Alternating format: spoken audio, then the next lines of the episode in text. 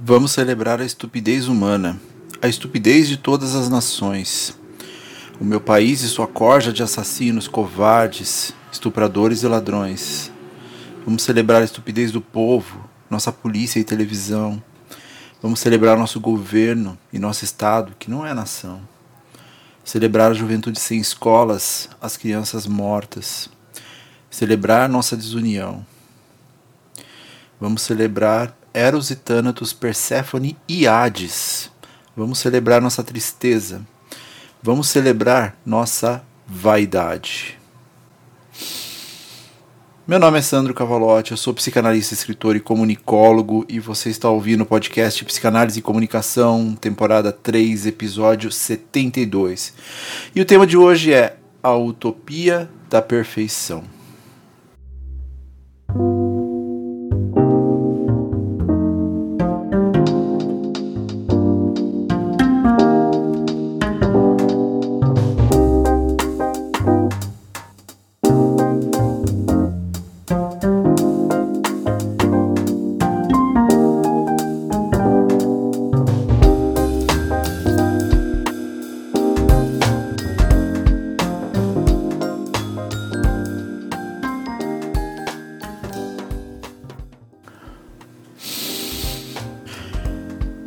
Conforme eu disse no último episódio, o comentário do ouvinte J reverberou em mim e achei interessante trazer um ponto sobre informalidade, ou como ele disse, cara de pau, que tem muito, mas muito mesmo a ver com a necessidade de agradar ou de não desagradar o outro.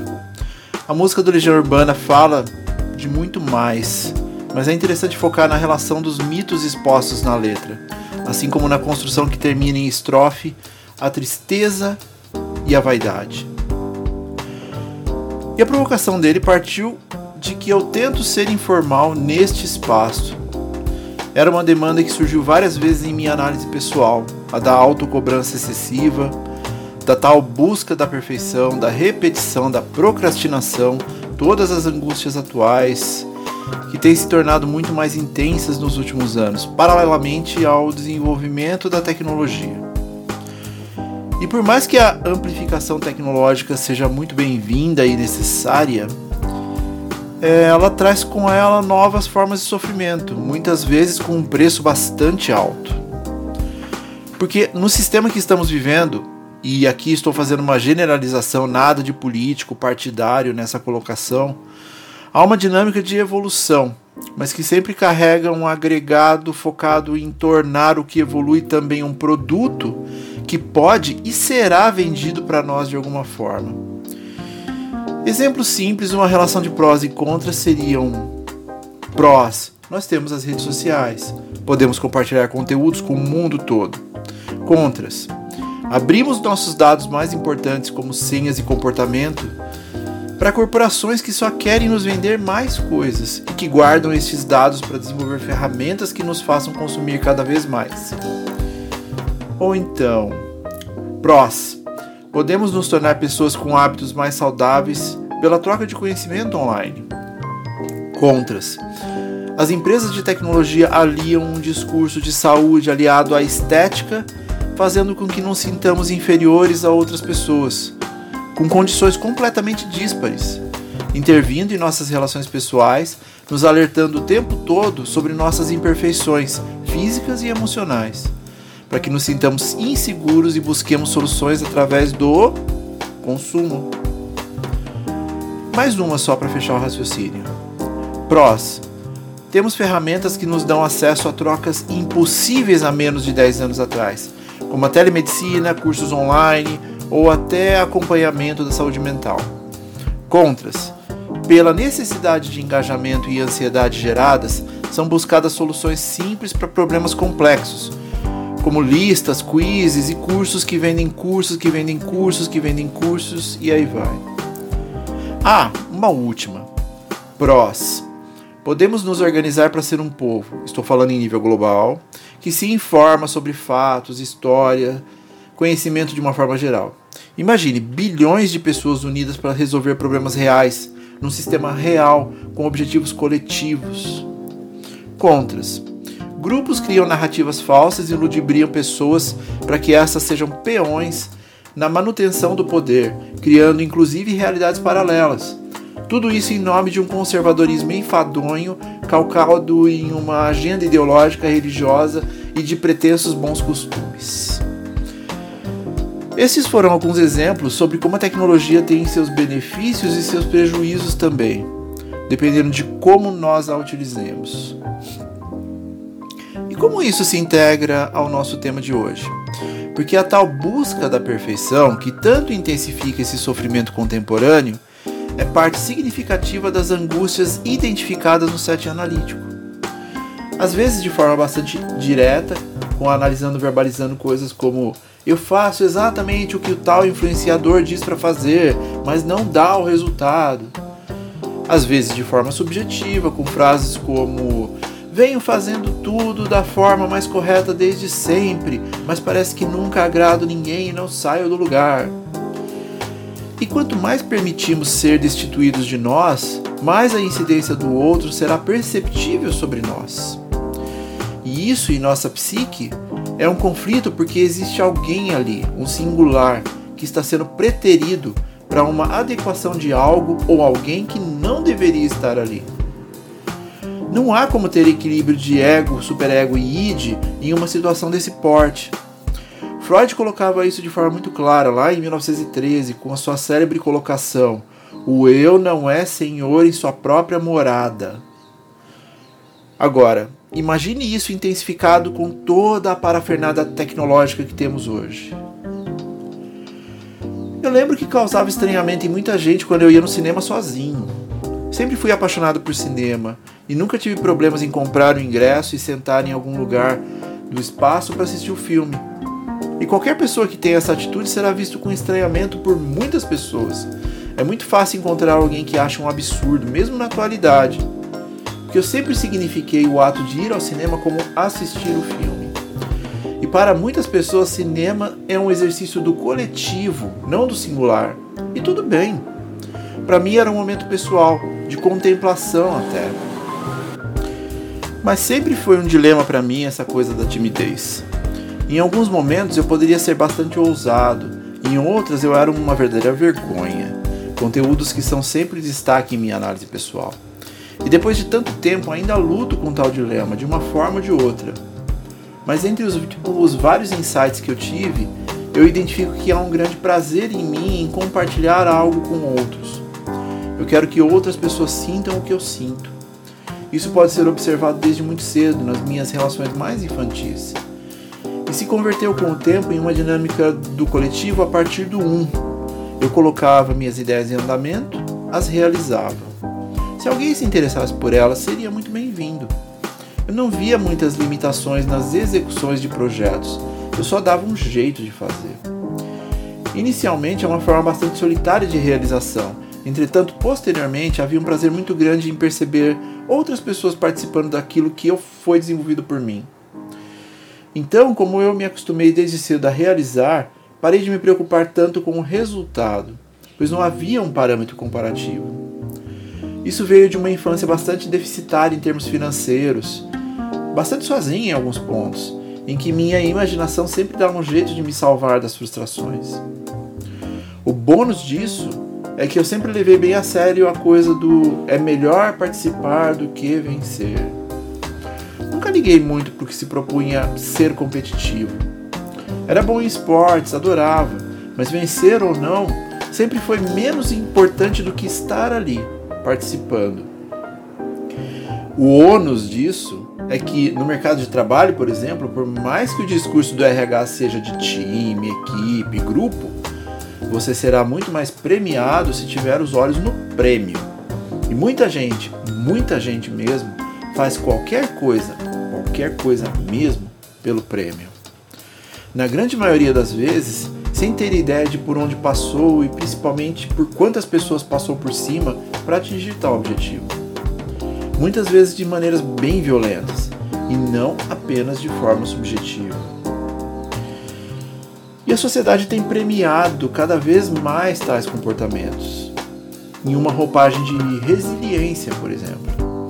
E a tecnologia tem deixado isso cada vez mais intenso, incontrolável e adoecedor. E a tal busca da completude no uso do perfeccionismo tem muito a ver com isso. Porque acabamos construindo modelos cognitivos focados em soluções além de erros, inclusive para os nossos problemas pessoais. Uma fantasia intensificada pelo coletivo na presença das redes sociais que, ironicamente, nos coloca em uma situação de inércia perante os movimentos que devemos fazer para continuar caminhando. Queremos algo tão perfeito que simplesmente não conseguimos nos desfazer dele no sentido de finalização. Quando auto-orientada, a exigência é direcionada para si mesmo, sempre em exagero. Quando orientada para o outro, a cobrança é em relações ao que constitui o um meio, ambos trazendo sofrimento relacional, dividindo muito mais do que agregando. E há também o orientado para o social, em que a cobrança vem pelos padrões impostos por um grupo virtual ou físico e nossa necessidade de nos sentirmos inseridos dentro de um contexto. A busca constante dessas perfeições tem vários efeitos patológicos no indivíduo. Essa relação hipócrita que temos desenvolvido com a vaidade, seja ela presencial, seja ela virtual. Todo esse preâmbulo gigantesco tem uma função, a de demonstrar que nossa relação com a insegurança, muitas vezes fundamentada na timidez, na vergonha, no recato, na inação, muitas vezes tem a ver com a forma que nos relacionamos com o julgamento externo. E este é um assunto muito pessoal e singular. Por isso, relato sobre como eu lido com isso. Quando eu decidi gravar o podcast em uma tomada apenas com erros, atos falhos e xistes, eu escolhi demonstrar para as pessoas que falibilidade é uma constante do desenvolvimento humano, que podemos nos corrigir sempre que necessário e que podemos errar e admitir tais erros, porque faz parte do que nos constitui. Não há processo evolutivo sem desencontros, sem lapsos, sem uma relação positiva com a imprecisão. A busca pela perfeição, pela, a busca pela perfeição estagna, estanca, impede. Mais ainda, ela limita você a um potencial apenas. Uma exatidão incongruente e inalcançável que não permite que você ouse. O medo de errar tem a ver intrinsecamente com os receios de evitar o fracasso. Não preciso nem dizer que boa parte disso foi constituída na infância, não é? Com os limites, muitas vezes excessivos, muitas vezes inexistentes, de como construímos nossa relação de prazer e angústias de não realização, culpa primária de nossos cuidadores.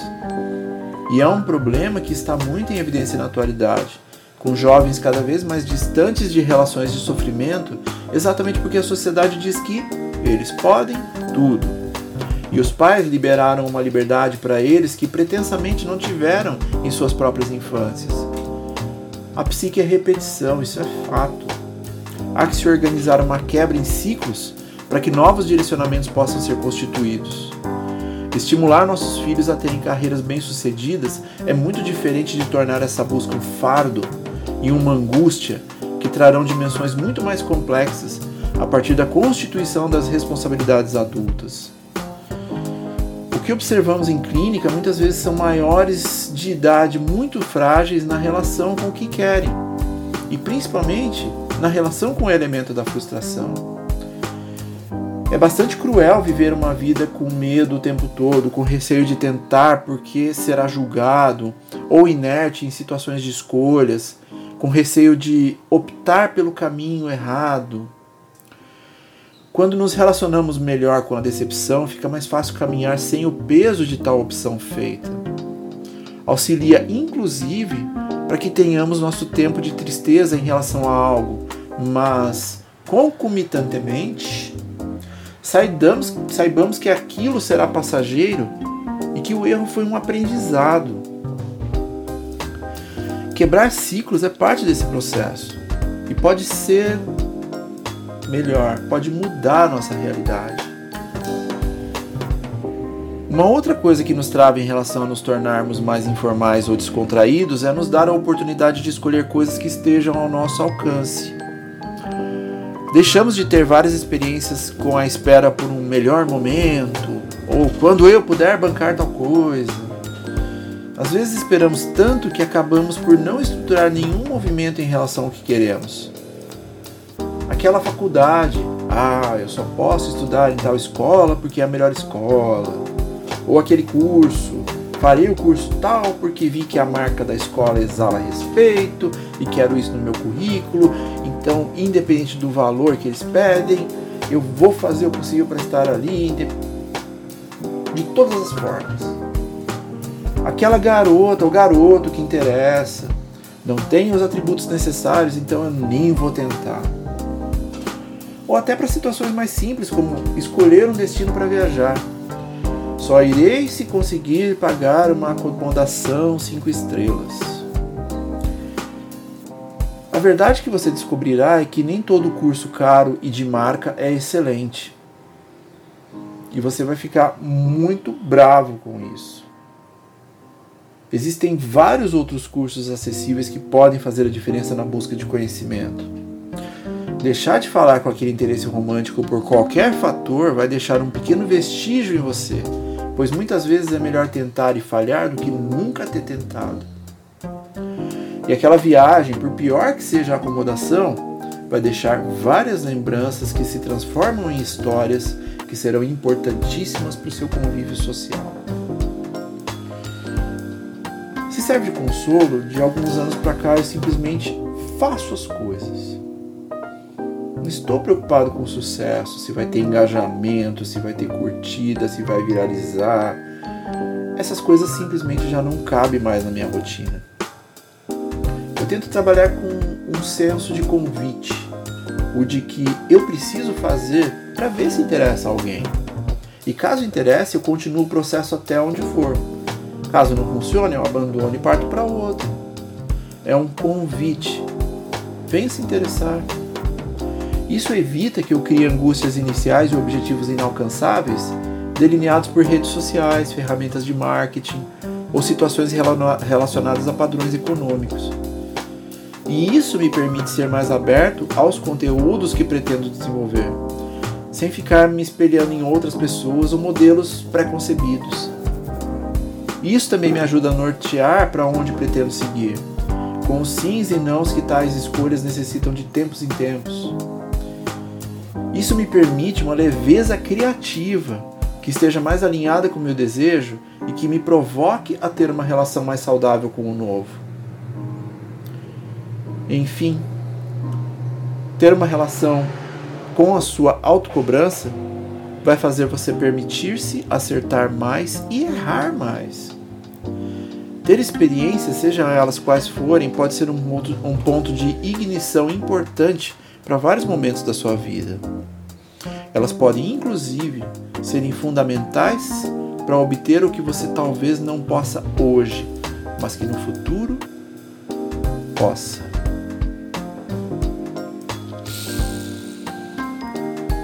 Bom, para do Merchan. Estou lançando meu primeiro livro, à venda exclusivamente na Amazon, Psicanálise e Comunicação Volume 1. Ele está disponível também para Kindle e nas versões Unlimited, caso você seja assinante. Ficarei muito feliz caso adquiram. E caso queiram mandar possíveis temas, interagir de alguma forma, minhas redes sociais também estão na descrição. E claro, fiquem bem.